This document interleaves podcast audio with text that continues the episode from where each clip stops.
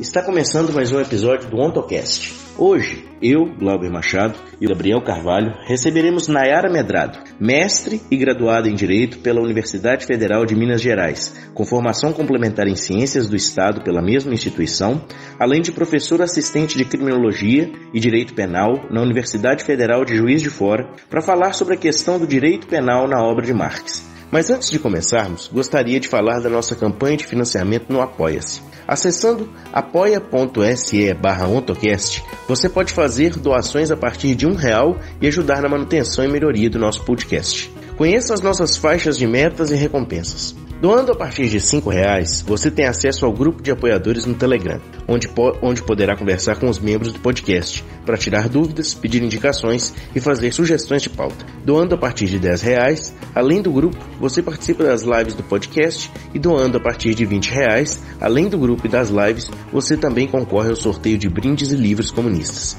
Fiquem agora comigo, Glauber Machado, e com os camaradas Gabriel Carvalho e Nayara Medrado.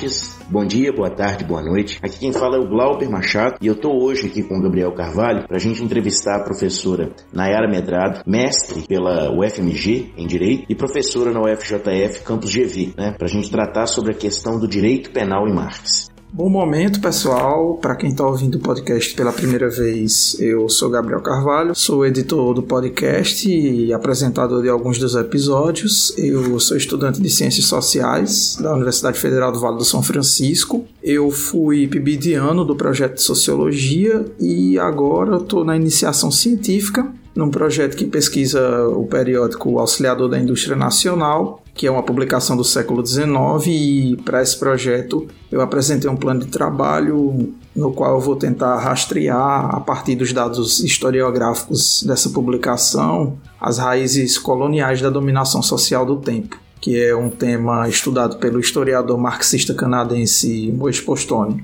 tendo como apoio, claro, para esses estudos alguns historiadores como o Rafael Marques e o Dale Thomas, que pesquisam sobre a segunda escravidão, que está no centro da nossa hipótese de pesquisa. Olá, ouvintes! É, meu nome é Nayara, eu sou doutoranda em Direito pelo UFMG, onde eu também fiz mestrado e minha graduação, tudo em Direito, e sou também professora de Criminologia e Direito Penal na UFJF, no campus Governador Valadares. É, pesquiso dentro dessa linha da criminologia, especialmente criminologia crítica e crítica marxista ao direito. Bom, Nayara, para a gente poder iniciar essa discussão, eu eu gostaria que você trouxesse para gente, em primeiro lugar, também para poder situar né, o nosso ouvinte, é, a relação que se dá entre a crítica de Marx, a filosofia do direito de Hegel, naquele famoso texto de Juventude e em sua introdução, e é, o que viria a ser a sua concepção de direito penal. Bom, primeiramente agradecer muitíssimo pelo convite, fico honrada de participar aqui do OntoCast. Tenho visto várias pessoas que eu admiro muito participando e tratando de temas importantíssimos por aqui. Então fico feliz e honrada com esse convite. Desejo vida longa aí nesse trabalho tão intenso que tem sido o OntoCast. Bom, eu acho que um caminho interessante que a gente pode traçar para tratar desse tema que é enorme, né, é a partir partir da própria obra do Marx. Então, fazer uma espécie de análise comparativa, e foi mais ou menos isso que eu fiz na minha dissertação, é, num primeiro momento, né, na primeira parte da dissertação, que foi comparar o tratamento do tema, dos temas, né, do crime da punição em um Marx, né, que aí eu segui a trilha ali do Chazin, que vai chamar de um Marx pré-marxiano, e aí principalmente a partir de textos da Gazeta Renana e mais especificamente um texto em específico, que é o debate a respeito da lei sobre o furto de lenha, que recebeu tradução, né, relativamente recente, da Boitempo, nem nem tão recente, né, acho que foi em 2017, é, e comparar né, esses escritos e o tratamento dos temas nesses escritos com escritos posteriores aí já atribuíveis a um Marx propriamente marxiano, posterior né, ao acerto de contas com Hegel, com apontar a inversão sujeito-predicado presente no pensamento hegeliano, e aí isso está presente, né, esse tratamento desses temas está presente em uma série de obras, né, Idealismo Alemão, Sagrada Família, mas aí principalmente um texto publicado em 1853 chamado Pena Capital, que recebeu até uma tradução da Verinose. É, então, enfim, quando a gente observa é, o Marx lá da Gazeta Renana, ele vai tratar o crime como uma espécie de atentado ao direito, né? como uma espécie de realização de uma intenção contrária ao direito e que representaria, portanto, né, uma violação a essa esfera que é entendida como uma esfera da universalidade, da liberdade, da dignidade. E aí a punição, então, ela é entendida como uma vitória do direito, como um êxito do direito contra os atentados ao direito e aí serviria como harmonização do crime com a razão do Estado, que é entendido por esse Marx, né, que participava ali dos círculos dos jovens hegelianos ou neo-hegelianos de esquerda, que partilhavam um certo idealismo ativo ou filosofia ativa e disputavam esse legado é, do Hegel, né, com os chamados velhos hegelianos ou hegelianos de direita, é, então, o Estado, nesse momento, é entendido pelo Marx como uma comunidade ética, como uma comunidade orgânica e como locus por excelência da realização humana, naquilo que o Chazin vai chamar também né, de uma concepção ontopositiva da politicidade. Então, Marx, nesse momento, né, ele entendia a politicidade como um atributo intrínseco, né, um predicado intrínseco é, da sociabilidade humana, é, então como condição inarredável, né, do próprio ser social, e aí então o sujeito, né, o ser humano, o cidadão, ele só pode ser livre no interior do Estado, entendido como essa esfera da racionalidade, da universalidade, da dignidade, da liberdade. É, então a pena, a punição estatal teria esse papel, né, de representar uma vitória do direito contra atentados a ele e permitir a reconciliação do do crime com a razão do Estado. Então, nesse sentido, seria um dever do Estado, né? É, o ius puniendi, né? Não seria simplesmente um direito do Estado, mas seria um dever do Estado, um dever que ele não pode abrir mão, né? O Marx vai chegar a dizer que ele abrir mão desse dever seria uma forma de suicídio. Mas, ao mesmo tempo, justamente por essa compreensão do Estado enquanto comunidade ética, como comunidade orgânica, orgânica no sentido de que é composto pelo conjunto dos seus membros que são cidadãos, né? O Marx nesse texto mesmo ele vai dizer que todos os cidadãos estão ligados ao Estado por meio de ligações vitais, né? Por meio de nervos vitais ou algo assim. É, então, ao mesmo tempo, né, Marx vai dizer que todo direito público do Estado referente à punição tem como contraposto um direito do próprio cidadão. Então, o, o, o, a punição seria também um direito do cidadão, não seria uma forma de ofender a liberdade, infringir a liberdade do cidadão.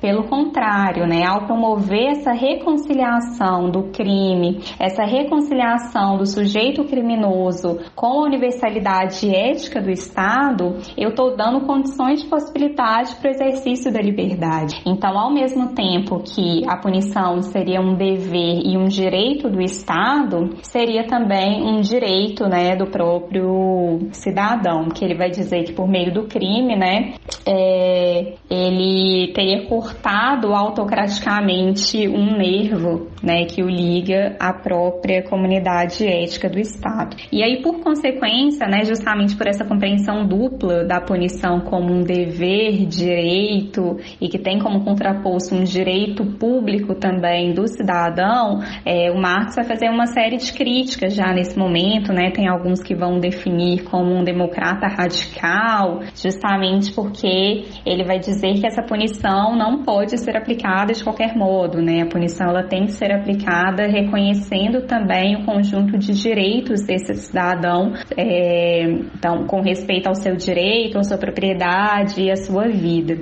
E ao mesmo tempo ele vai fazer críticas muito decisivas, justamente por esse papel importante da punição em reconciliar né, o cidadão com a universalidade ética do Estado. Ele vai fazer muitas críticas a uma tendência de rebaixamento do Estado a servo dos interesses privados ou de uma terceirização né, desse dever, direito de punir a, a, a pessoas privadas, né, a entes privados, enfim. Então, também nesse momento, né, o Marx ele já aparece com uma série de críticas a um direito que é, a uma pena que era aplicada em momentos em que sequer havia crime, né?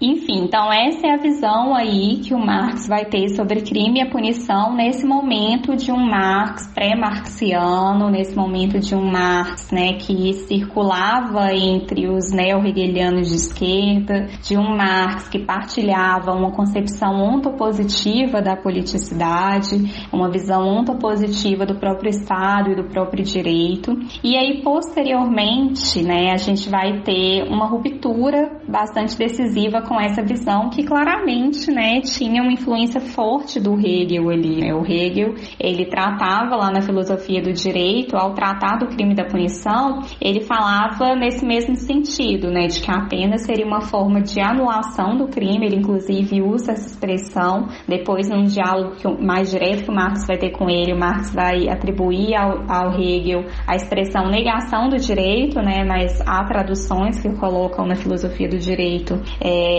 essa expressão idêntica mesmo, né, que seria a anulação do crime.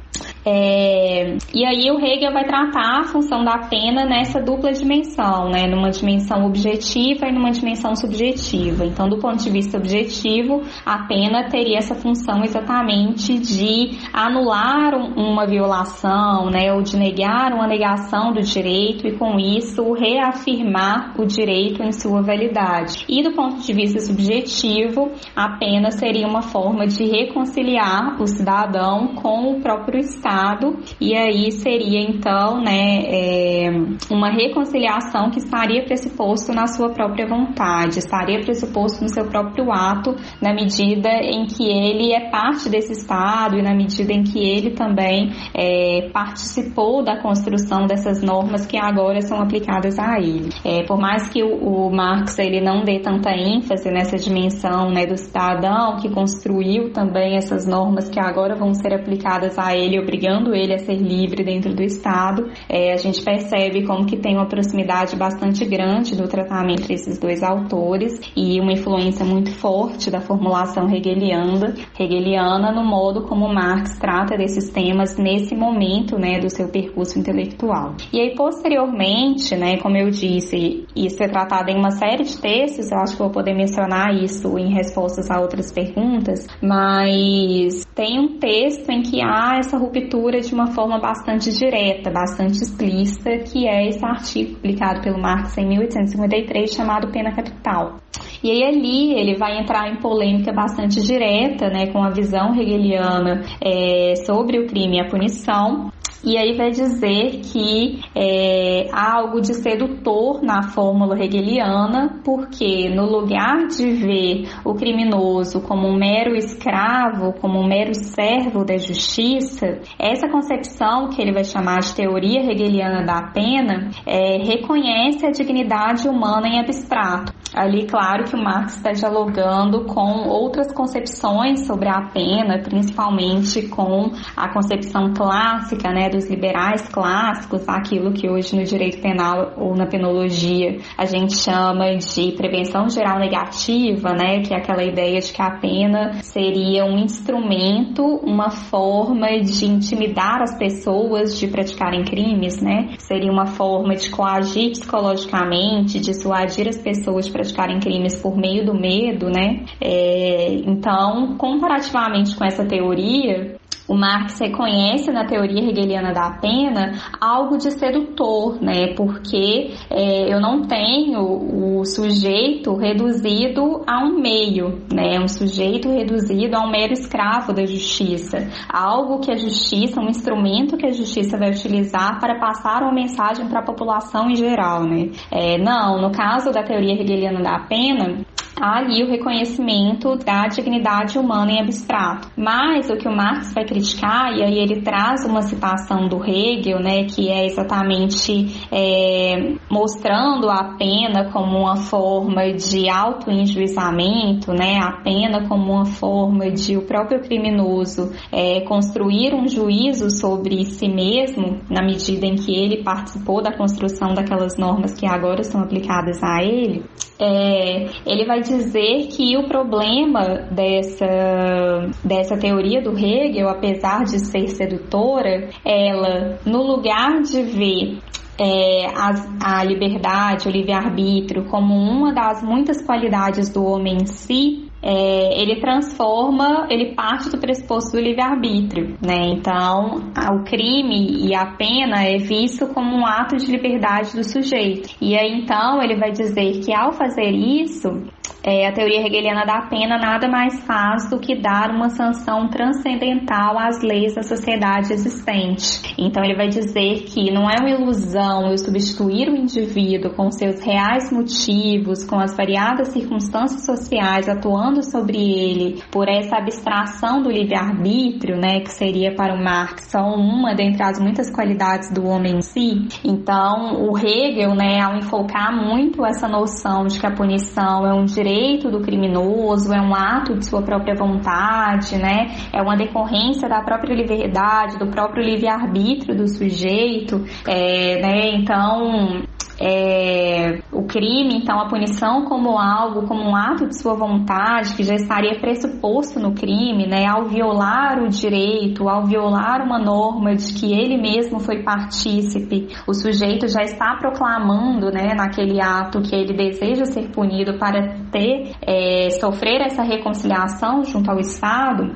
Então, né, a teoria hegeliana da pena está muito pautada no livre-arbítrio, embora de uma forma distinta dessa teoria clássica que eu mencionei, ainda está baseada no livre-arbítrio. E aí é esse é, o ponto central que o Marx vai criticar nessa teoria hegeliana, né? O modo como, ao partir dessa abstração do livre-arbítrio, que seria nada mais para o Marx do que uma dentre as muitas qualidades do homem em si, ele estaria então sancionando as leis da sociedade existente. É, e aí também ele vai dizer que essa teoria hegeliana da pena nada mais é do que uma expressão metafísica do velho é, da velha lei italiônica do olho por olho, dente por dente. E aí esse mesmo raciocínio, essa mesma crítica né, que o Marx vai fazer no Pena Capital à teoria hegeliana da pena vai ser também retomada, retomada não, né, porque é um texto anterior, na verdade, que é na Sagrada Família, que o Marx escreve junto com Engels em 1845. E aí no capítulo oitavo, que é escrito pelo Marx, ele também já tratava é, dessa crítica né, à teoria hegeliana da pena.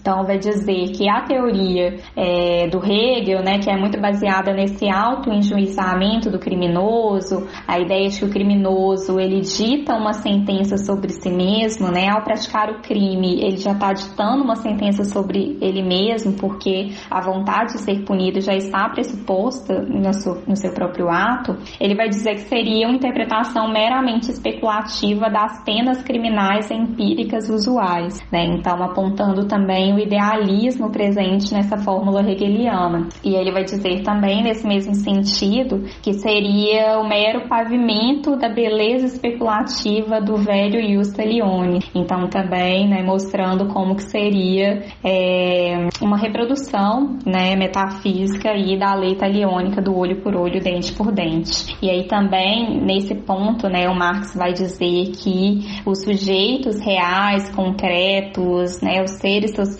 autopostos, é, que são é, influenciados por uma série de condicionamentos materiais, eles são transformados pelo Hegel em pontos de vista abstratos, né, como sujeitos completamente livres que estão, ao praticar um crime, além de totalmente desamarrados, né, livres das suas amarras sociais, livres de qualquer tipo de condicionamento, estão ali lançando uma sentença sobre si mesmo, né, e pedindo para serem punidos como forma de serem livres. Então aqui a gente já vê uma virada bastante forte, né, no pensamento do Marx, que claro que tem tudo a ver com esse acerto de contas que ele faz com Hegel e o modo como também são alteradas, né, a sua visão sobre o Estado, sobre o direito e por consequência sobre o próprio direito penal. Então aqui a gente não está falando mais de um Marx que parte de uma concepção ontopositiva da politicidade, que vê na politicidade um pressuposto inarredável da sociabilidade humana,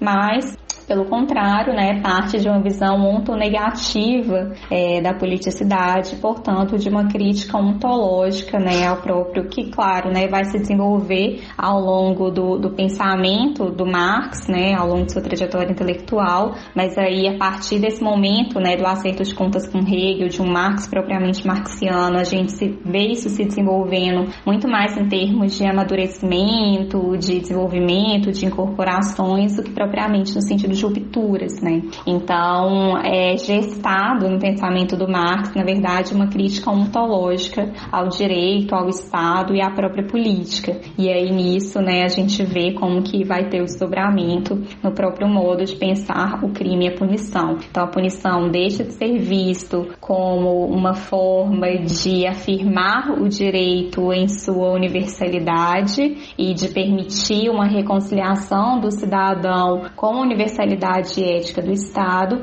e aqui a gente vê um Marx que chama muito mais atenção para os condicionamentos materiais que existem no próprio crime e na própria aplicação do direito penal. Então acho que é um pouco isso. Muito interessante, e aqui cabe o comentário, é muito interessante essa relação que o pessoal da turma do Chazinho né, é, investiga é, os desdobramentos do pensamento do Marx, né, essa passagem da, da visão ontopositiva para ontonegativa. Perfeito, Glauber. Toda essa discussão ela passa por questões que o Chazin trazia e que o pessoal que herdou a tarefa que ele se propunha a fazer do retorno a Marx, como por exemplo o professor Antônio Rago, a professora Esther Weisman. E a gente deve lembrar também que essa empreitada de retorno a Marx que o Chazin faz, ele consegue de forma bem mais livre do que o Lukács, né? É, o Lukács, como a gente sabe, teve problemas com o, o, o, o marxismo oficial da União Soviética, né? Te, teve menos liberdade para essa empreitada. Sim, sim, ele não passou pelos processos de censura que os intelectuais soviéticos passaram, então, obviamente, por um lado, ele não vivia numa sociedade socialista, ou que tentou constituir um governo socialista. A gente até já teve aqui um episódio que põe em discussão o caráter socialista ou não da experiência soviética, mas para simplificar, vou me referir aqui como governo socialista, um governo que tinha lá suas qualidades, principalmente no que se refere ao estímulo à produção científica, mesmo que passando por certos processos de censura. Por outro lado, ele estava inserido numa sociedade, no caso a sociedade brasileira, que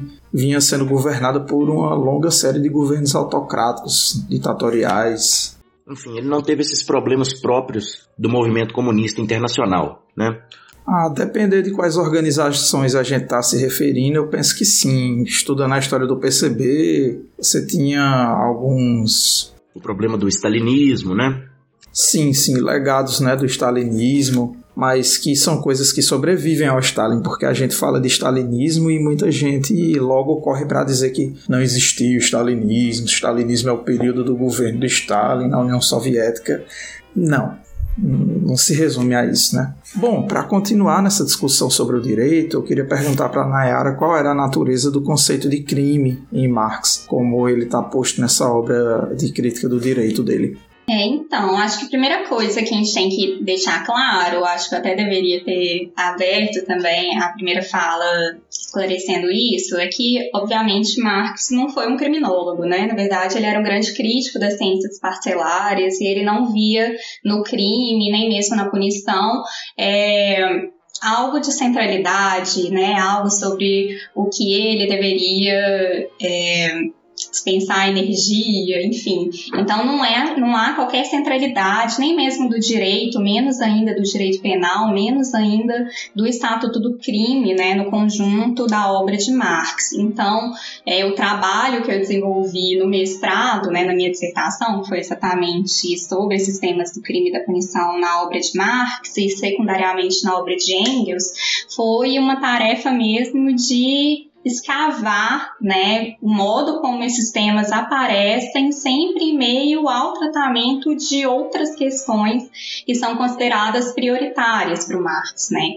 Então, isso faz com que seja, com que a gente tem que ter muito cuidado né, ao analisar esse tratamento. É sempre preciso esclarecer que, ao fazer algumas afirmações é, sobre o crime ou sobre a punição, Marx não estava ali se detendo a fazer uma teoria teoria sobre isso, né? Não estava ali é, estudando com profundidade esses temas. São sempre afirmações localizadas, são sempre falas esparsas em meio à análise de um conjunto de outros temas, né?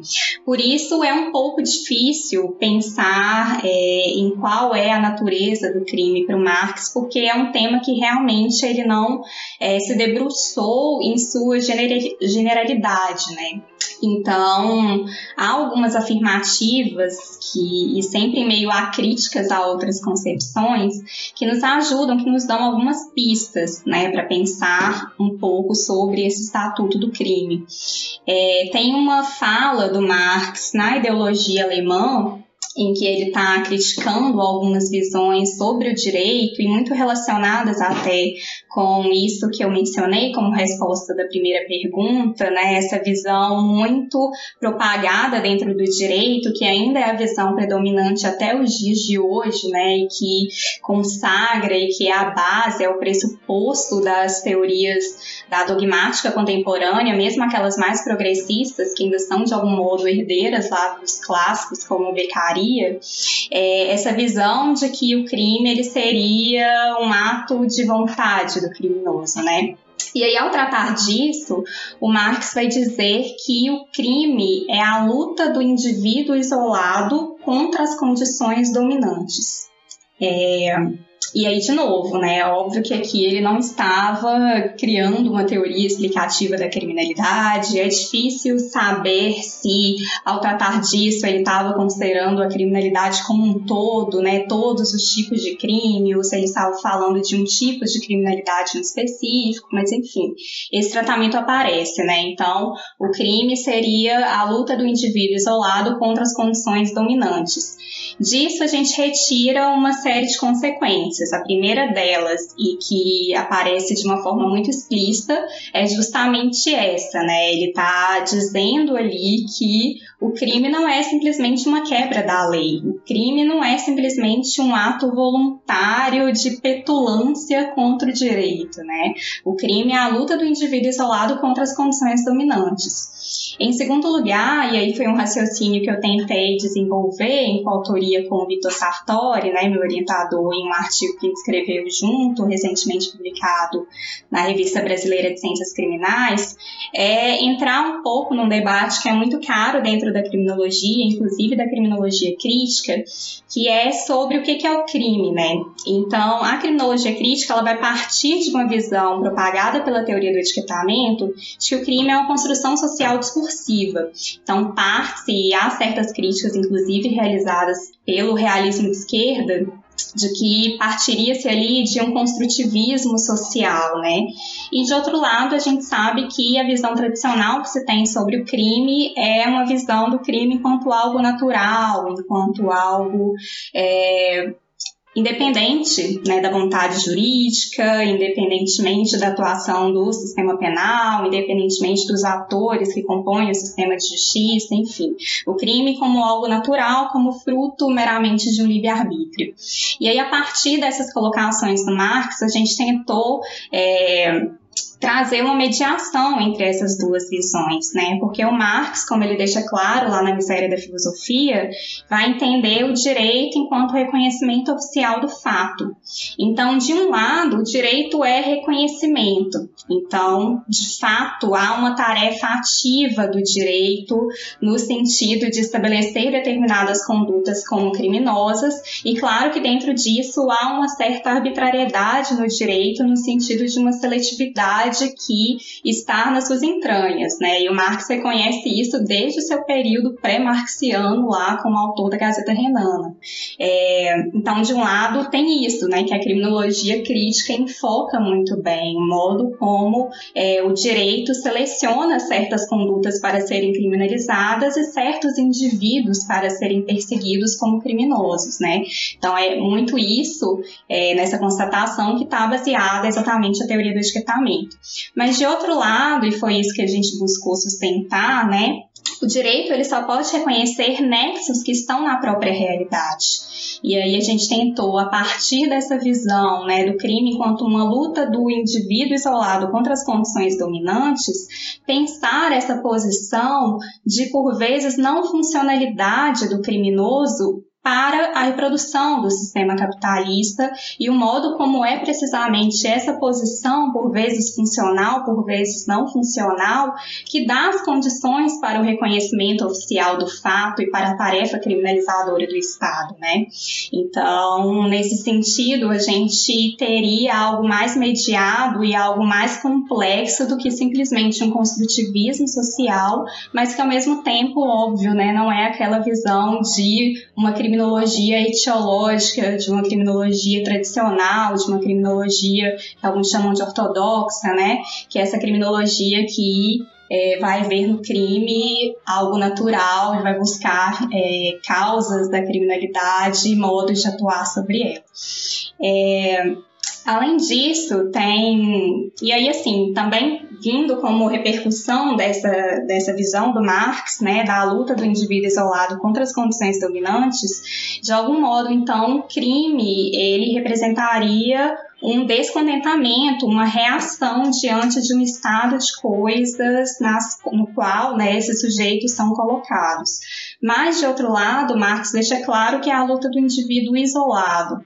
Então, isso também, com isso, ele foge aí de uma visão revolucionária, né, que por vezes é, o marxismo foi acusado de ter, embora seja uma leitura muito rasteira, né, sobre o criminoso. Então, justamente por essa situação, por essa posição de isolamento, né, não é uma luta mediada pela consciência de classe, não é uma luta coletiva, é uma luta do indivíduo isolado, essa posição de isolamento muitas vezes faz com que esses indivíduos eles não tenham condições de ter uma clareza né, sobre sua posição de classe, sobre esse estado de coisas contra o qual eles se insurgem. Então, isso faz com que o crime ele tenda, né, na verdade, a não ser uma luta revolucionária, mas ao mesmo tempo mostra sim, né, é, a mediação que o crime tem com as condições de vida nas quais esses sujeitos são colocados. E aí, de novo, né, caberia refletir sobre se o Marx está falando de crime em geral ou se ele está tratando especificamente de determinados tipos de crime, aquela criminalidade tradicionalmente atrelada à classe trabalhadora. É, e por uma outra via, há também um tratamento que está presente principalmente na Sagrada Família, que é, é Marx vai entender o crime como manifestação de forças essenciais humanas. E aí ele vai criticar né, essa teoria hegeliana da pena construída por alguns jovens hegelianos é, contra, que, que ele criticava nesse momento É, e aí ele vai criticar né, essas teorias por partirem de pontos de vista abstratos, né, por na verdade é, julgarem as ações dos indivíduos com base em padrões de moralidade do que, que seria bom e do que, que seria mal, que seriam padrões pré-constituídos e em relação aos quais o indivíduo livremente adere ou deixa de aderir, né? E aí na verdade o Marx vai sustentar que o crime é algo humano e nesse sentido a pena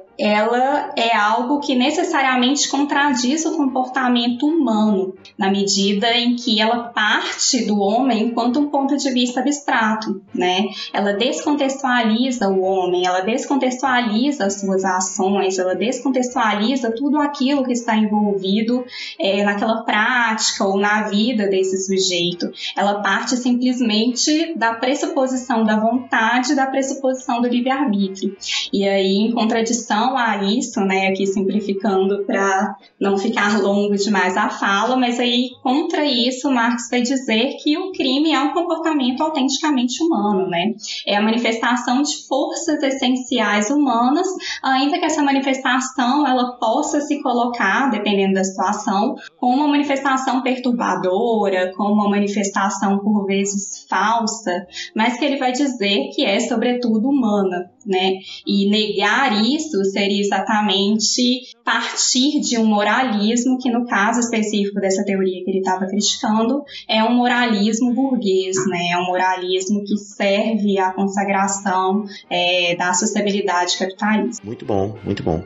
Nayara, é, continuando, eu gostaria que você explicasse a função que o direito penal exerce, né, que exerceu durante a gênese do proletariado. É, então, esse é um tema desenvolvido no famoso capítulo 24 do livro 1 do Capital, né, em que Marx vai tratar da assim chamada acumulação primitiva, e o direito penal ele teve um papel muito fundamental quando a gente pensa especificamente o capitalismo de via clássica, e aí ele estava falando do caso inglês, mas em outros textos ele também vai mencionar o caso francês, né, e como que tem muitas semelhanças, é, em forjar o proletariado modernismo. Né? Então, ali no, no, no capítulo 24, Marx vai tratar desse processo histórico de constituição do proletariado, de outro lado, de constituição da burguesia, de constituição da relação capital, né?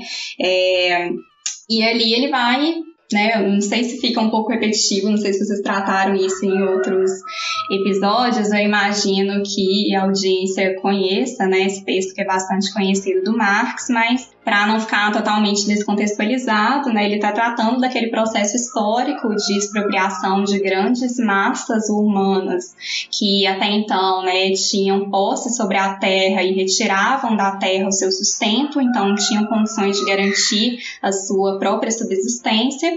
E aí esses trabalhadores, né, é, durante o processo de, da acumulação primitiva, eles são expropriados violentamente, né, o Marx vai tratar como um processo que está gravado nos anais da humanidade com traços de sangue e fogo, um processo que não tem nada de idílico, né, como tentou descrever, é, tentaram descrever os liberais. É um processo, na verdade, baseado na violência, baseado é, no assassinato, baseado no furto, baseado em processos usurpatórios e depois recebe, né, a partir de um determinado momento, um certo respaldo legal, principalmente com a lei dos cercamentos, que tem uma mediação da reforma protestante, recebe uma alavanca né, com a reforma protestante, mas enfim, é, o processo de formação do proletariado envolve esse processo de expropriação violenta é, desses trabalhadores do campo em relação às suas terras, de onde eles tiravam seu próprio sustento. E aí não restou, então, né, vai dizer o Marx, outra é, opção para essas pessoas senão migrar para cidades em peso, e ali né, eles vão encontrar essa conformação específica que é o surgimento das primeiras manufaturas. Mas aí o Marx vai dizer que esses trabalhadores eles não poderiam ser absorvidos pelas manufaturas em ascensão com a mesma velocidade com que eles vieram ao mundo. Né? De um lado, esse era o pressuposto para a conformação da relação capital, que é exatamente, de um lado, pessoas é, proprietárias dos meios de produção, e de outro lado, agora, a gente tinha pessoas proprietárias exclusivamente da sua forma de trabalho. Né? Só podiam retirar o seu sustento a partir da sua força de trabalho, já que não tinham mais é, os seus próprios meios de subsistência, né? foram arrancados violentamente dos seus meios de subsistência. Mas os trabalhadores né, encontraram esse condicionamento de que eles não poderiam ser absorvidos pelas manufaturas com a mesma velocidade com que vieram ao mundo. Eram grandes massas humanas e, ao mesmo tempo, Marx vai dizer que havia uma certa. Nem todos conseguiam se adaptar, né, se habituar com facilidade a essa nova rotina de trabalho que era completamente distinta daquele trabalho com o qual eles estavam acostumados. E aí, então, a gente vai ter com isso, né, é uma situação que o Marx vai descrever como a conversão massiva de muitas dessas pessoas em mendigos, assaltantes, paupers, né? É, prostitutas, ele vai dar diversos exemplos.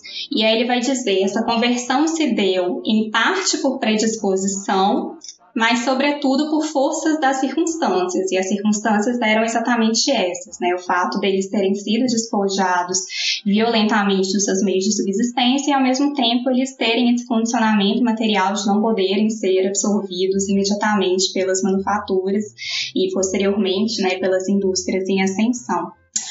É, e aí, quem aparece nesse meio tempo é exatamente o direito penal, né? Nesse contexto, entre os séculos XV e XVI principalmente, que a gente vai ter a edição das chamadas leis sanguinárias ou leis terroristas, que é um conjunto de legislações editadas em todo o território da Inglaterra, e a gente teve notícia também de em outras localidades, o próprio Marx cita algumas localidades em que isso é editado, que são leis que vão ser voltadas exatamente para essa população específica, essas pessoas que foram despojadas dos seus meios de subsistência e não foram imediatamente absorvidas pelas manufaturas e que por isso converteram-se em mendigos, pedintes, paupers, né, os pobres.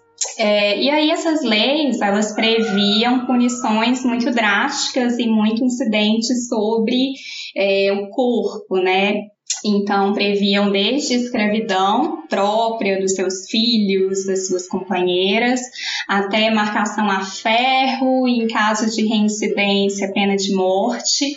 Então, eram leis realmente sanguinárias, no sentido de leis muito rigorosas, que envolviam tortura, que envolvia trabalhos forçados, que envolviam mutilação, que envolvia castigos físicos e, em último caso, envolviam até mesmo a morte, né? E aí o Marx vai dizer que essas leis, elas desempenharam um papel muito importante de disciplinar esses trabalhadores para o sistema assalariado. Então, se na, na tradição marxista né, a gente entende liberdade como escolha diante de diferentes alternativas colocadas pela realidade efetiva, o papel dessas leis era de se colocar como opção única em relação à exploração do trabalho, né? Então, Nesse sentido, é, essas leis elas representaram uma forma de disciplinar esses trabalhadores para é, esse sistema de trabalho assalariado, né? mostrar que não havia outra opção que não se submeter à exploração do trabalho nas manufaturas. E além disso, também havia essa tarefa, né, dessas leis surgem como uma forma de violência extraeconômica é, para garantir níveis salariais adequados, né? Então, na impossibilidade desse momento da infância do capitalismo, né, da própria violência econômica, esse chicote moral da escravidão moderna, né, como vai dizer o Engels, a própria concorrência ser capaz de regular os níveis salariais, é, essas leis sanguinárias, né, esse formato do direito penal dentro do capitalismo, ele vem como uma forma de violência extraeconômica capaz de garantir um certo grau de dependência desses trabalhadores em relação é, ao capital. Então, por isso mesmo, essas leis sanguinárias ou terroristas vão ser chamadas também pelo Marx de leis para a compreensão dos salários. Né?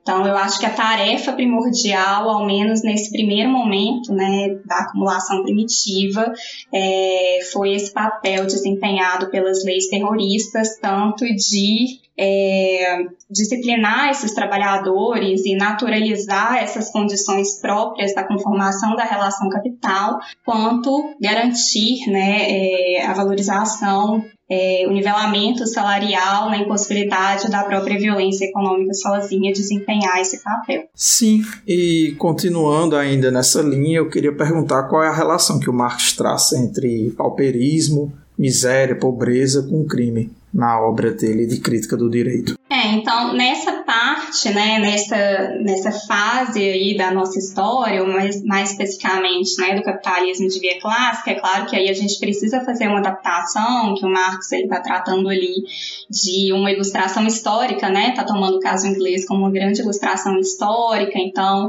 essa função do direito penal é, é algo que a gente teria que analisar nas várias particularidades históricas, né, e aí é necessário advertir o, o nosso ouvinte em relação a isso, né, como que no Brasil, pela própria forma específica de, da nossa via colonial, né, como também vai dizer o Chazin, a gente vai ter tarefas bem diferentes para o direito penal no nascedouro do nosso capitalismo.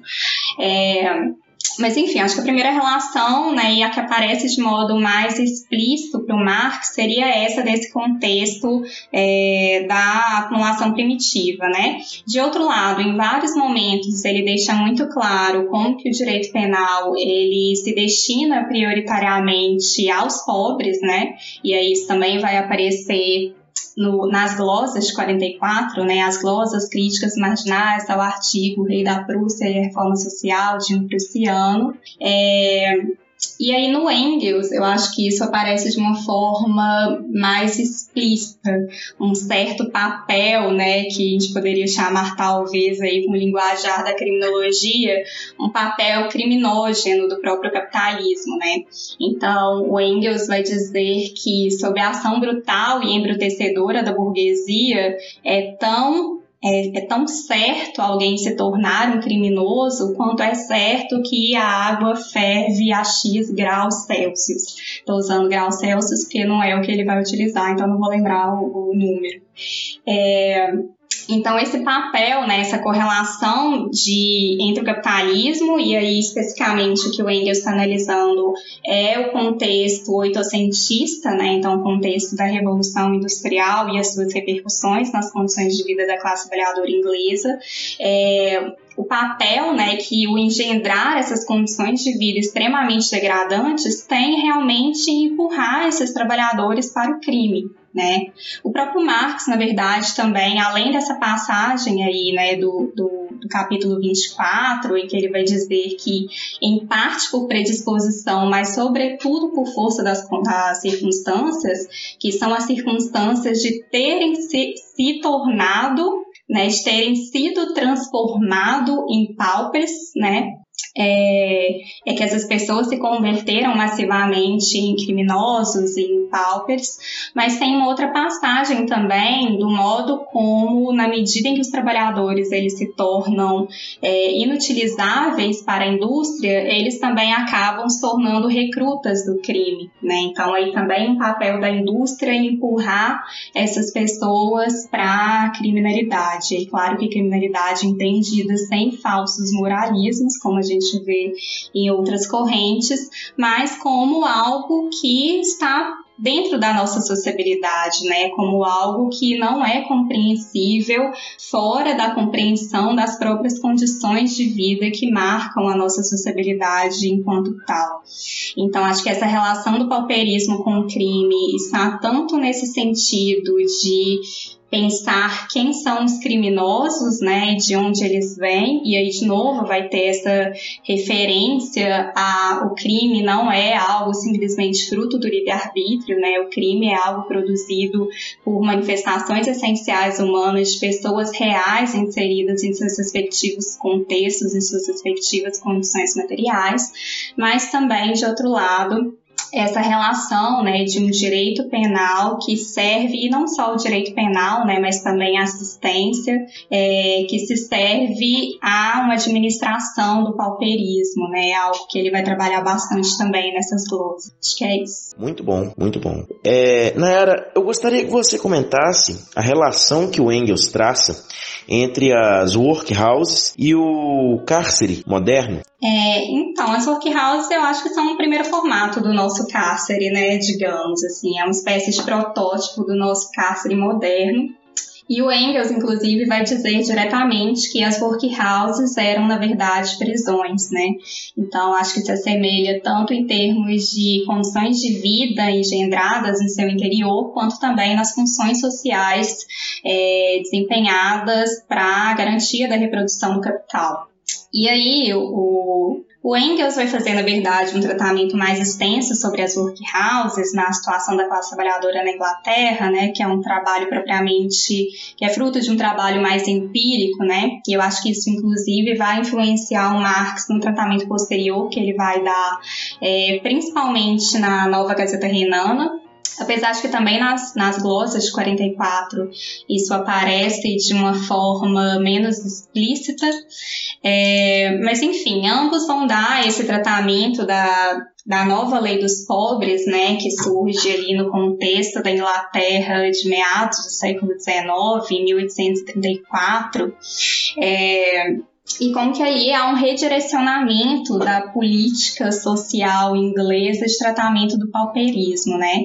Então tem uma influência muito forte ali de Malthus, né, que o Marx vai criticar em diversos momentos e também o Engels, mas ali eles vão tratar então das workhouses como sendo o sistema que garante a orientação dessa nova política social inglesa é, em relação aos pobres, né? E aí o Marx ele vai tratar diretamente das funções, enquanto Engels vai fazer uma análise bastante descritiva das workhouses, né?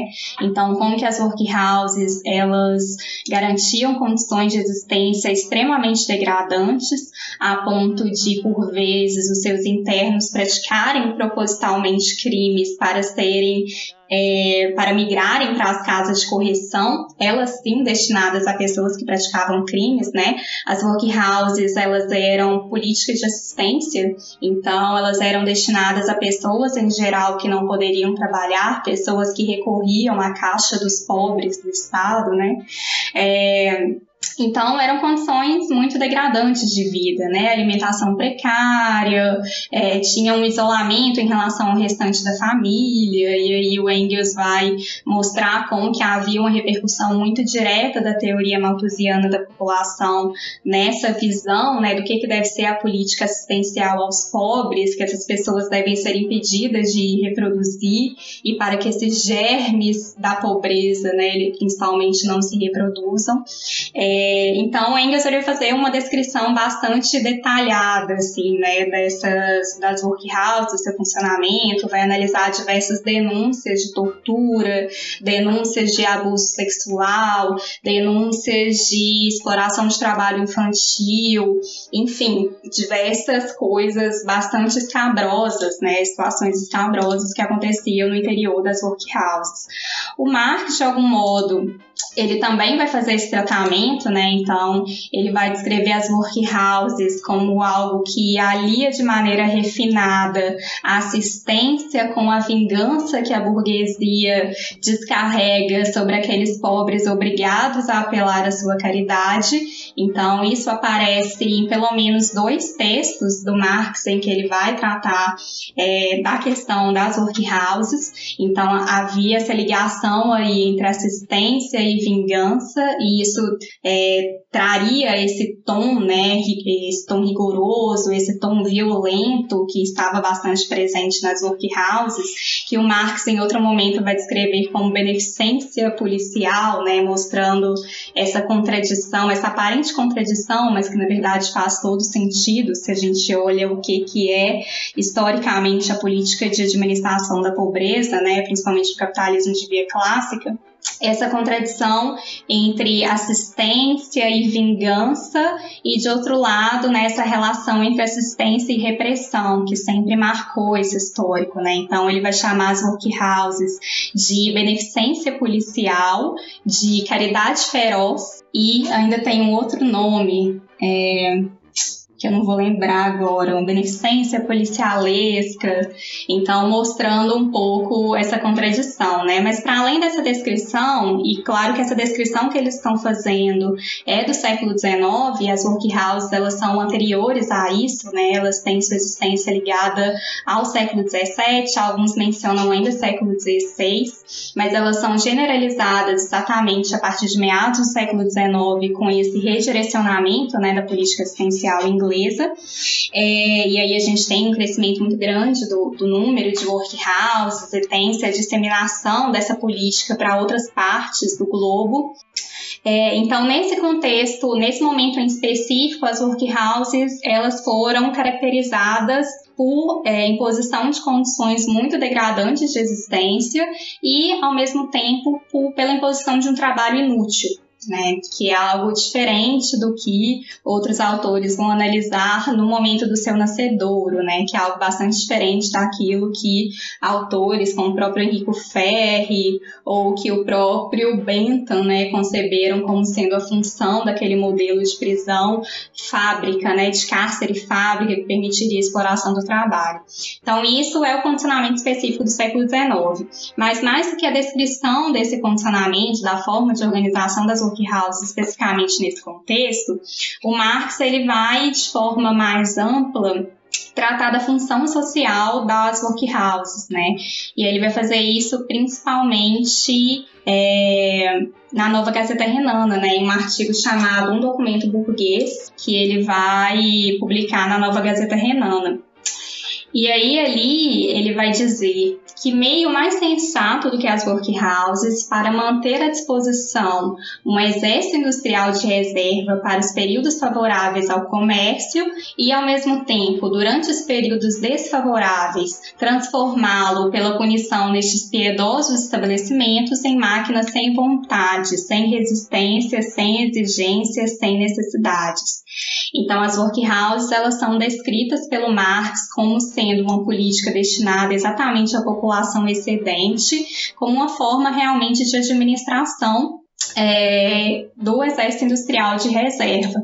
Então, as workhouses, de um lado, né, elas garantiriam a mão de obra necessária naqueles momentos em que isso fosse demandado pelo mercado, e em outros momentos, ela garantiria é, a retirada né, desses excedentes do próprio mercado, além de, claro, né, persistir essa tarefa do direito penal que está ali desde o seu nascedouro, como a gente viu no caso da acumulação primitiva, que é essa tarefa que é o chamado princípio da menor elegibilidade, né, algo que ficou muito, é, foi muito caro e ainda é muito caro na tradição que a gente chama de economia política da pena, né, que existe dentro da criminologia crítica, mas que estava anunciado exatamente nesse contexto de 1834, né? Que o princípio da menor elegibilidade quer dizer o quê? Que as condições de vida no interior do cárcere têm que ser sempre piores do que as condições de vida do trabalhador mais precário, porque assim é, ele vai preferir a superexploração do trabalho a estar no interior do cárcere, né? Então, o cárcere ele serviria como uma forma de intimidação, não no sentido de evitar que as pessoas pratiquem crimes, mas no sentido intimidatório para garantir a superexploração do trabalho. Claro que tem muito a ver com isso que eu mencionei, né, da visão sobre liberdade. Liberdade é a possibilidade de escolha frente a diferentes alternativas colocadas na realidade concreta, é, as workhouses tinham esse papel papel, principalmente no contexto do século XIX, né, tinham esse papel de se colocar como uma alternativa horrorosa, né, como parecer que a exploração do trabalho ela era mais palatável porque existia uma alternativa pior. E aí, claro que sabemos aqui que as condições de vida desse contexto que eles estão descrevendo eram extremamente degradantes, né, as condições de vida do trabalhador livre mesmo, né, o Engels escrevendo lá na na situação da classe trabalhadora na Inglaterra, ele vai dizer que estar diante desses trabalhadores era como estar diante de soldados que acabaram de voltar da guerra, né? É, tá tanto comum que era é, as mutilações, os acidentes de trabalho, o desgaste físico promovido por aquele trabalho extremamente extenuante. No caso da mulher, a gente tinha mulheres tendo seus filhos enquanto trabalhavam e tendo que retornar ao trabalho poucos dias depois do parto, enfim, aquelas condições extremamente degradantes de trabalho. Num contexto como esse, realmente o cárcere e as workhouses não poderiam ser diferentes do que elas foram, né? Que é exatamente isso, garantir condições de trabalho infantil, é, estupros, violência física, alimentação precária e por aí vai. É, então havia aí esse papel de, de acordo com de garantir a menor elegibilidade, né, de funcionar como uma alternativa à exploração, que era uma alternativa muito claramente pior que a exploração. E além disso, persiste né, essa tarefa aí de regulação salarial, exatamente é, influindo sobre a concorrência né, e sobre a disponibilidade de mão de obra no mercado. É, e aí, nesse sentido, né, é, nesse contexto específico, essas pessoas eram transformadas em máquinas sem vontade, sem resistência, sem exigências, sem necessidades, justamente por, por força né, de um papel disciplinador exercido por essas condições tão miseráveis de existência que eram impostas né, dentro das workhouses, que em tese eram uma política assistencial. Né?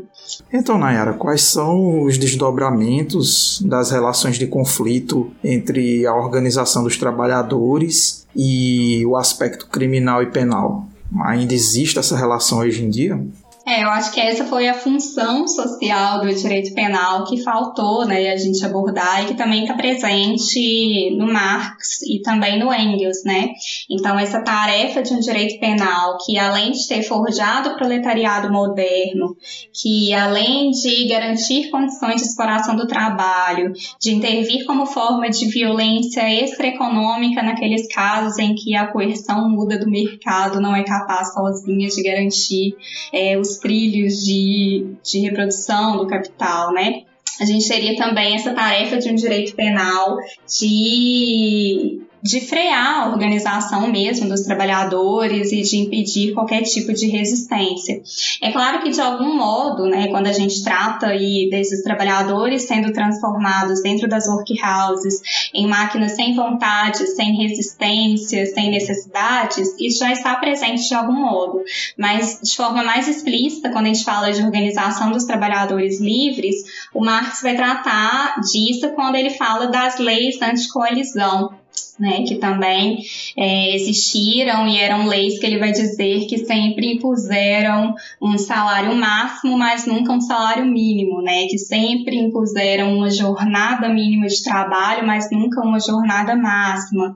Então, leis trabalhistas que, ao mesmo tempo que impunham condições para uma máxima exploração do trabalho, é, criminalizava a resistência, né, criminalizava a exploração dos trabalhadores, a a organização dos trabalhadores e as formas de resistência coletiva.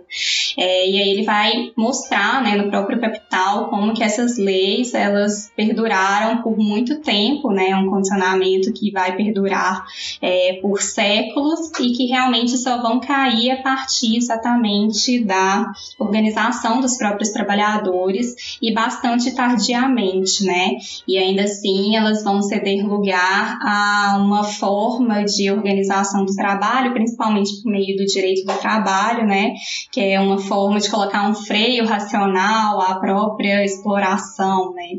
É, e aí vai ter toda aquela dubiedade também no tratamento do Marx em relação às potencialidades, às poucas potencialidades do direito do trabalho, né?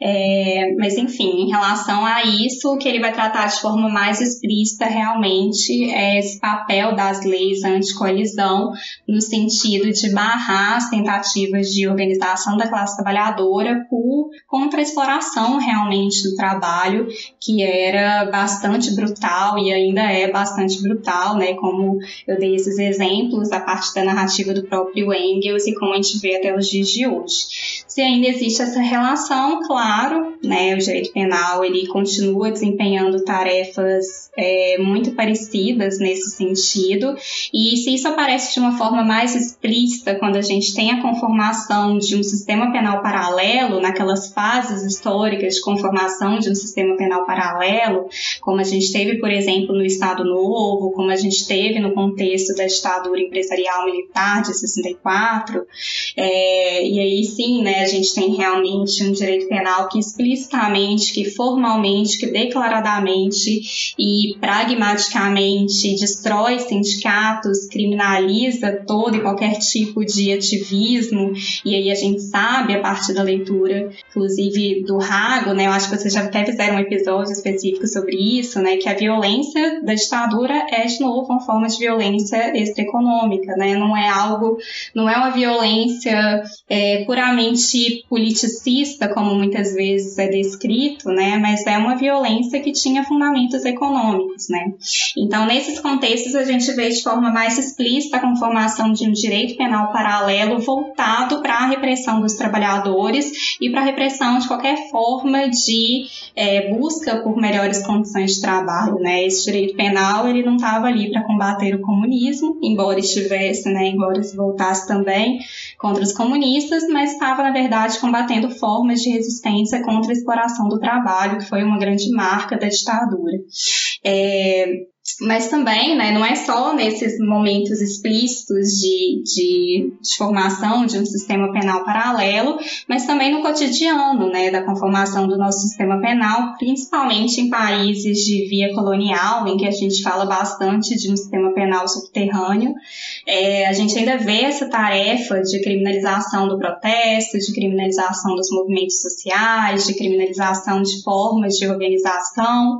É, agora a gente tem toda essa discussão que vem crescendo desde 2013, né, com a lei das organizações criminosas, e agora a gente tem toda a discussão em torno é, da lei antiterrorismo, que são formas mais explícitas, né, em que o direito penal aparece como forma de é, criminalizar as organizações, os movimentos sociais, enfim, a organização da classe trabalhadora como um todo.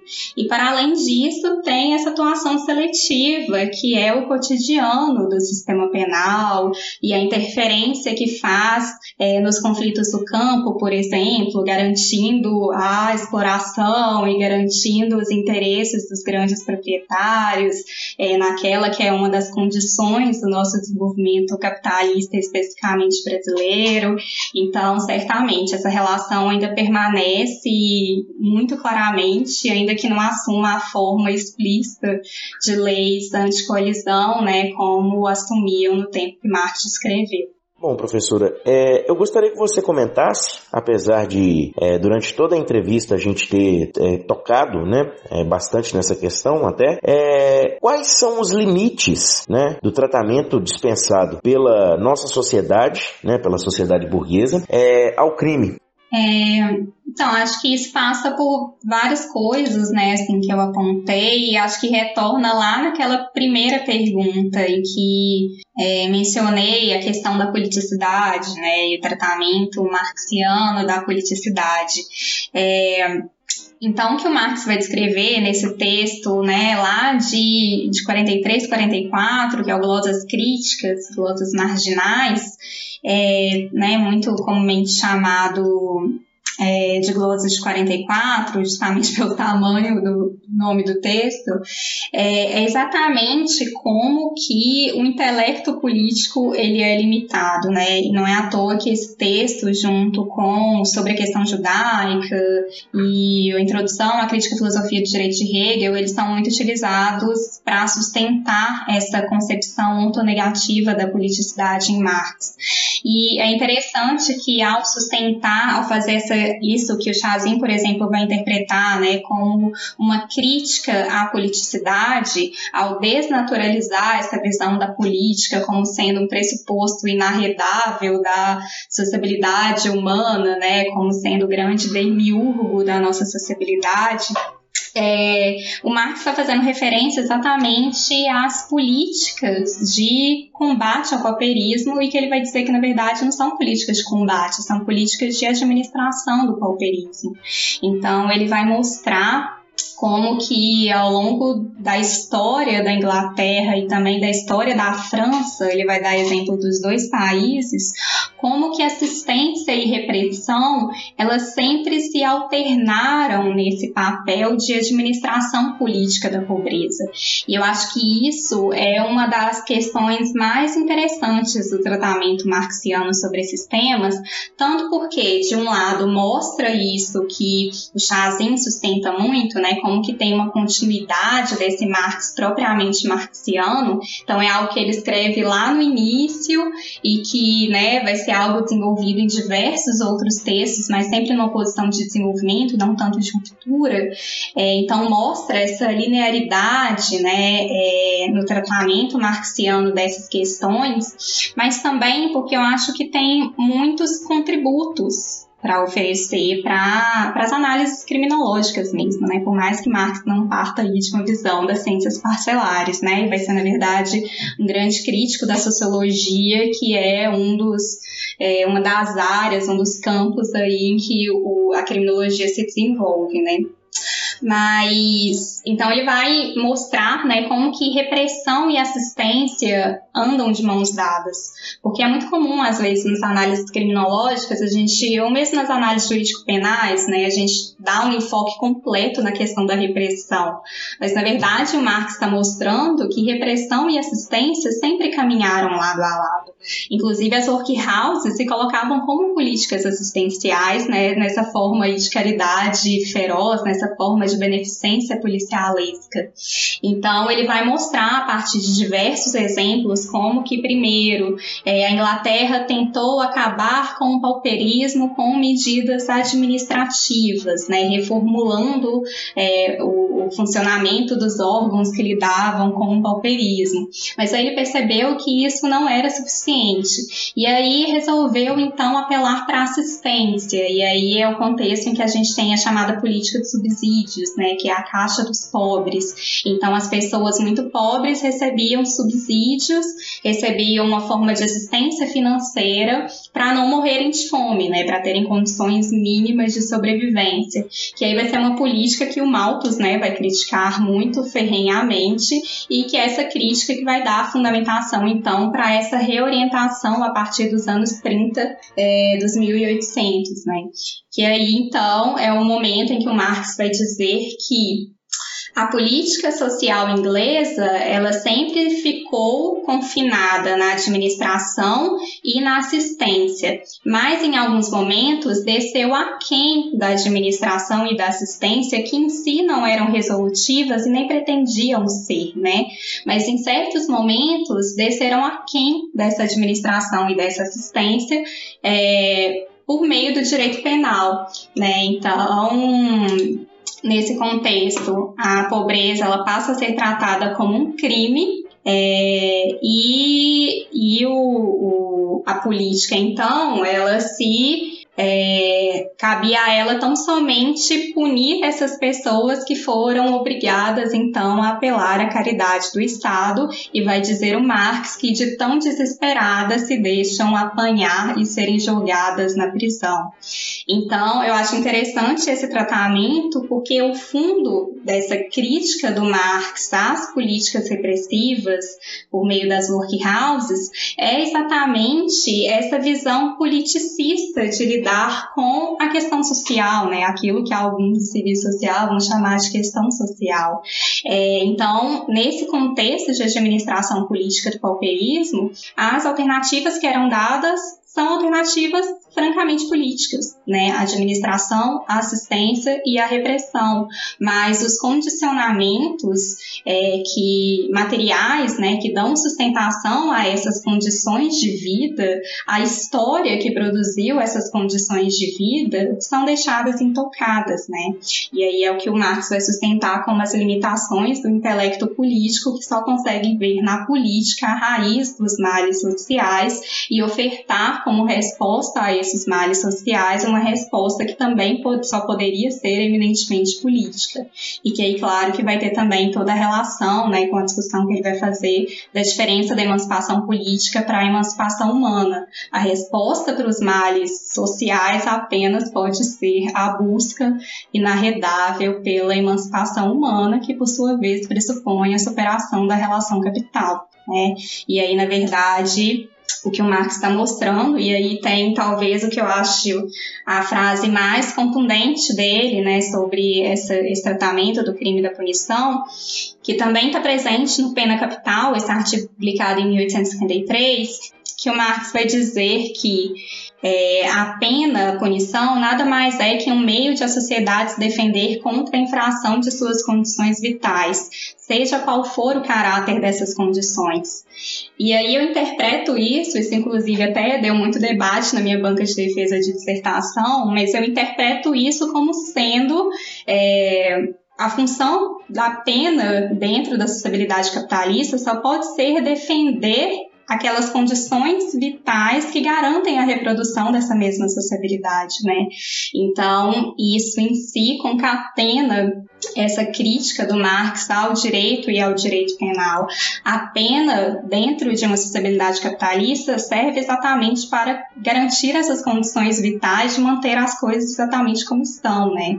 Então, por isso é que nem uma política assistencial, nem uma política repressiva, elas não vão buscar combater os males sociais, né? Não vão tentar estancar os males pela raiz, precisamente porque existem para garantir as condições funções vitais dessa mesma sociabilidade. E aí, de novo, claro, né, a solução que o Marx, propriamente marxiano, vai apontar para isso é a ruptura é, com essa sociabilidade e a busca pela emancipação humana. Acho que é isso. Sim, eu acho que isso inclusive dialoga com coisas que a gente discute no campo da esquerda. Por exemplo, tem um pessoal no campo da esquerda que defende ferrenhamente os direitos trabalhistas. Né? Discussões que a gente já teve em diversos grupos, porque esse pessoal acredita que esses direitos reduzem a exploração. Né? Mas a gente sabe que não é bem assim, que esses direitos eles vêm para, digamos assim, mudar tudo e manter tudo do jeito como está. Pensa, por exemplo, na abolição da escravidão. O fim da escravidão ele não aconteceu porque os escravistas tinham qualquer tipo, tiveram qualquer tipo de comoção pela dignidade da vida das pessoas escravizadas, e por, nem porque despertou uma piedade no coração deles, não foi porque eles de repente viraram humanistas, nada disso. Foi uma necessidade econômica de modernizar a economia brasileira. Os direitos trabalhistas a mesma coisa, né? A CLT, a consolidação das leis trabalhistas, ela vem para regulamentar as relações de trabalho, não porque eles estavam pensando ali na qualidade de vida dos trabalhadores, nem para reduzir a exploração da força de trabalho deles. Foi para otimizar essa exploração de uma forma que não se desgastasse a força de trabalho a um nível em que ela perdesse capacidade de produzir valor.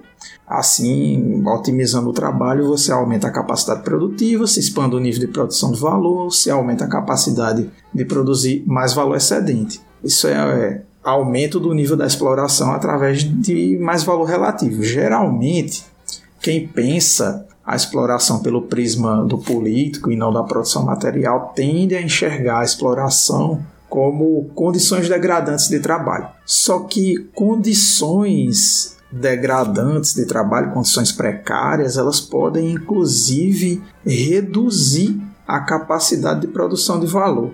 Por motivos óbvios, se você está desgastando demais a força de trabalho dos seus trabalhadores, eles vão conseguir produzir menos, porque eles estão menos saudáveis, eles estão menos aptos a trabalhar, né?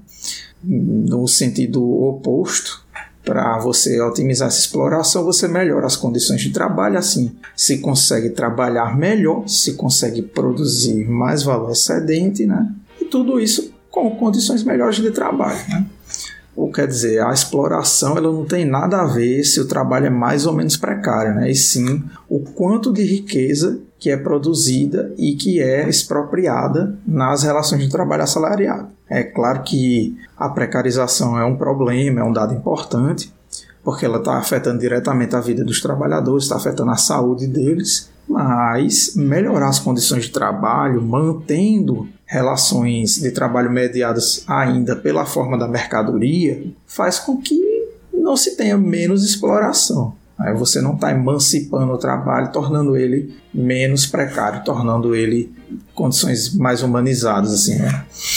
A qualidade de vida de, da classe trabalhadora de um país ela pode melhorar e mesmo assim a exploração aumentar. Essa que é a diferença entre mais valor absoluto e mais valor relativo. Né? Mais valor absoluto ele cresce intensivamente, ou seja, aumentando as horas de trabalho, aumentando a intensidade do trabalho, enquanto que o mais valor relativo ele cresce com o incremento das técnicas, avanço científico, tecnológico, otimização do trabalho, como a gente está falando agora, por exemplo, dos direitos trabalhistas, que faz com que mais valor excedente consiga ser produzido em menos tempo de trabalho né? ou seja, está se produzindo valor com mais eficiência. O pessoal que tem uma leitura mais politicista, que tem essa visão mais moralista sobre o trabalho, ao invés de uma visão materialista, eles veem o trabalho, o crime, o direito, direito com D maiúsculo, né?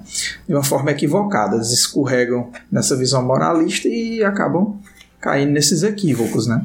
Bom, agora por fim, eu gostaria de dizer que eu gostei muito do nosso encontro de hoje. Não só por causa do tema do direito penal, que é um tema que eu tenho uma certa intimidade por conta da minha formação profissional, mas porque é sempre gratificante a gente é, entrar nessa empreitada de retorno ao Marx efetivo, né? É, de conhecer ele pelas próprias linhas e não pelo entulho ou pelos comentadores. E a gente, quando fica de frente com a obra dele, a, efetiva obra dele, a gente nota que o objetivo do marxismo o objetivo do Marx não é outro senão a emancipação humana, né? Nada menos do que isso. E isso é sempre extremamente, como eu já disse, gratificante. Sim, justamente. Acaba que tudo se costura, né? No final, com o que a gente debate centralmente aqui no podcast, essas questões de ontonegatividade da política, o retorno a Marx, a imperatividade de uma revolução, ou seja, essa afirmação de que ou nós superamos o capitalismo ou nós estamos condenados. Nem sequer mais a barbárie, mas a extinção mesmo, porque pelo que a gente está vendo nas pesquisas climáticas, né, a gente não pode nem sequer mais se dar o luxo de continuar como a gente está. A continuidade do capitalismo é insustentável de um ponto de vista ecológico mesmo. Tá bom, professora, você tem alguma consideração final a fazer, algum comentário?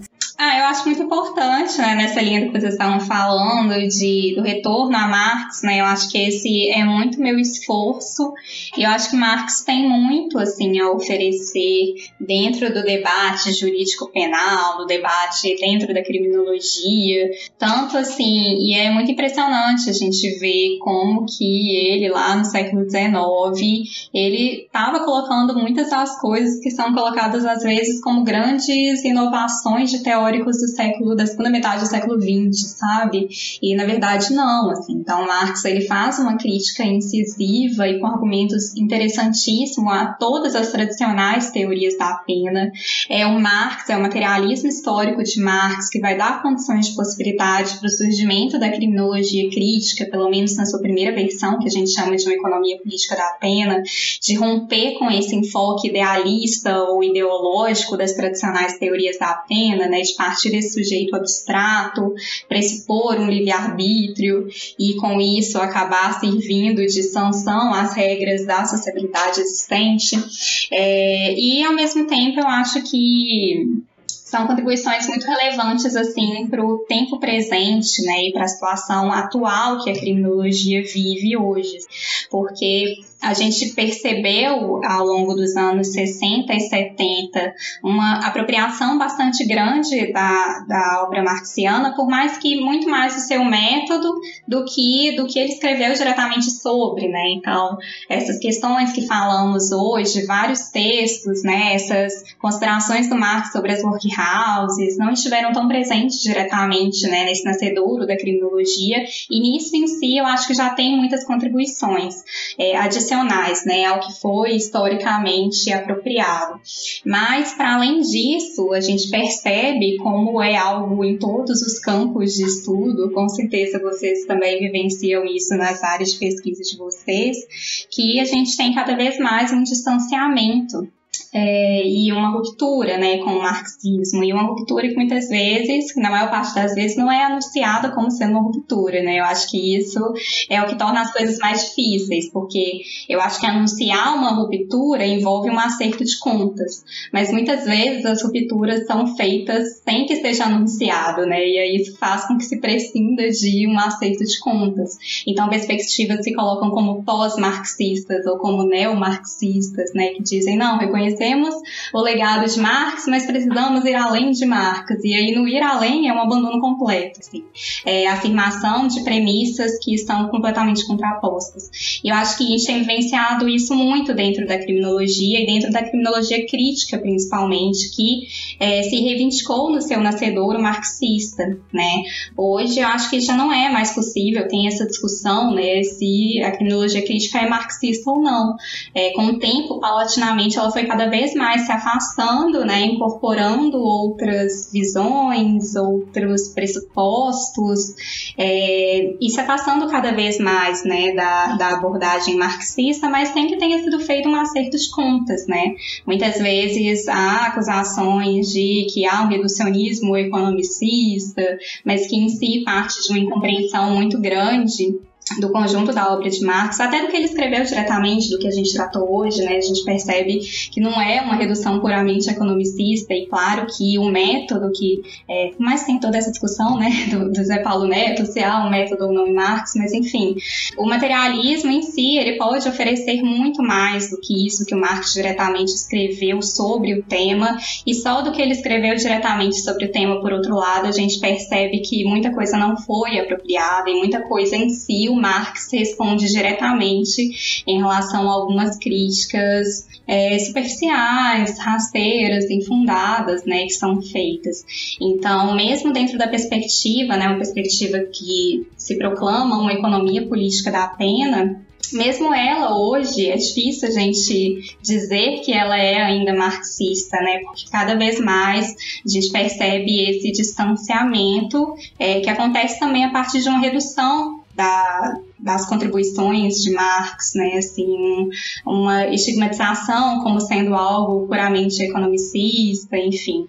Então, acho que né, retomar o Marx nesse tema específico, por mais que isso tenha correlação muito direta com o tratamento da política, com o tratamento do direito, né, isso que você disse aí do, do direito do trabalho, né, como que tem essa correlação muito direta, é, e do Estado, e também traz essas contribuições, acho que muito importantes para a gente pensar a criminologia e o direito penal hoje.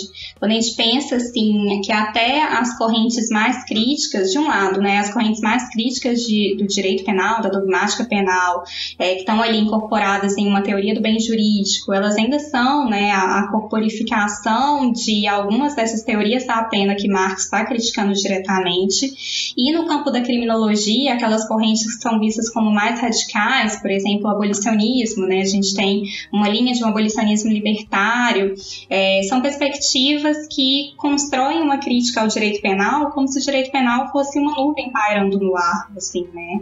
Que por vezes perde a concatenação do direito penal com a base social, né? Com a base real, com a base material que o sustenta. Então fica parecendo que é uma crítica tão somente ao direito penal, e aí a gente acaba propondo políticas propondo respostas que são muito redutoras, né, que são muito problemáticas, né, como se uma postura progressista dentro do direito penal, dentro da criminologia, fosse simplesmente ser contrário a todo e qualquer tipo de criminalização e é isso, né, sem qualquer mediação com tática e estratégia, sem qualquer mediação com o que, que é que buscamos. Frequentemente há uma despolitização até, né, dessas mesmas pessoas que são vistas como as mais radicais dentro do direito penal, então não tem tão diretamente essa relação entre é, ser um crítico, né, ser um criminólogo crítico, é não só ser crítico em relação ao direito penal. Se eu parto de uma perspectiva marxista, eu tenho que ser crítica também em relação ao direito, também em relação ao Estado, também em relação à política. Eu tenho que ser crítica à sociedade em que a gente vive, né? E aí, sem querer generalizar, claro, né, e sem querer reduzir toda a fortuna e tudo de positivo e grandioso que a criminologia crítica construiu e ainda constrói, mas muitas vezes essas mediações é, são perdidas de vista, né? E aí parece que progressismo é só você criticar o direito penal e por vezes até sugerir uma aposta em medidas administrativas, uma aposta em é, medidas cíveis, né? Vários autores abolicionistas, inclusive, propõem isso como sendo parte da construção do abolicionismo. Vamos abandonar o direito penal e vamos investir no direito civil, vamos investir em medidas administrativas. E o que o Marx está mostrando para a gente é o quanto que não se trata disso, né? É o quanto que é, repressão e assistência e administração sempre andaram juntas e como que uma crítica ao sistema penal só pode ser feita dentro de uma crítica ao direito, dentro de uma crítica ao Estado e dentro de uma crítica política. Então, enfim, estou aí nessa tarefa né, de um retorno a Marx, que eu espero que me dê cada dia mais respostas para uma tarefa que seja realmente revolucionária dentro desse campo. Ótimas considerações finais, professora. Eu gostaria de te agradecer. E bom, a gente esteve hoje com a Nayara Medrado, mestre e doutoranda no assunto né, do direito penal e Marx, e professora na Universidade Federal de Juiz de Fora, campus de Governador Valadares. É, queria também me despedir dos ouvintes, agradecer aí é, por ouvirem até aqui e também agradecer o convite ao Gabriel e ao Glauber. Fico muito honrada de participar desse podcast ao lado de tantos gigantes que eu ouço falando aqui e foi um prazer compartilhar essa tarde aí com vocês hoje. Então, isso é tudo, pessoal. Bom dia, boa tarde, boa noite e obrigado a você que ficou até agora com a gente. Tchau. Bom, muito obrigado, ouvintes do Ontocast, por terem ficado aqui até o final. Um grande abraço e um bom momento a todos.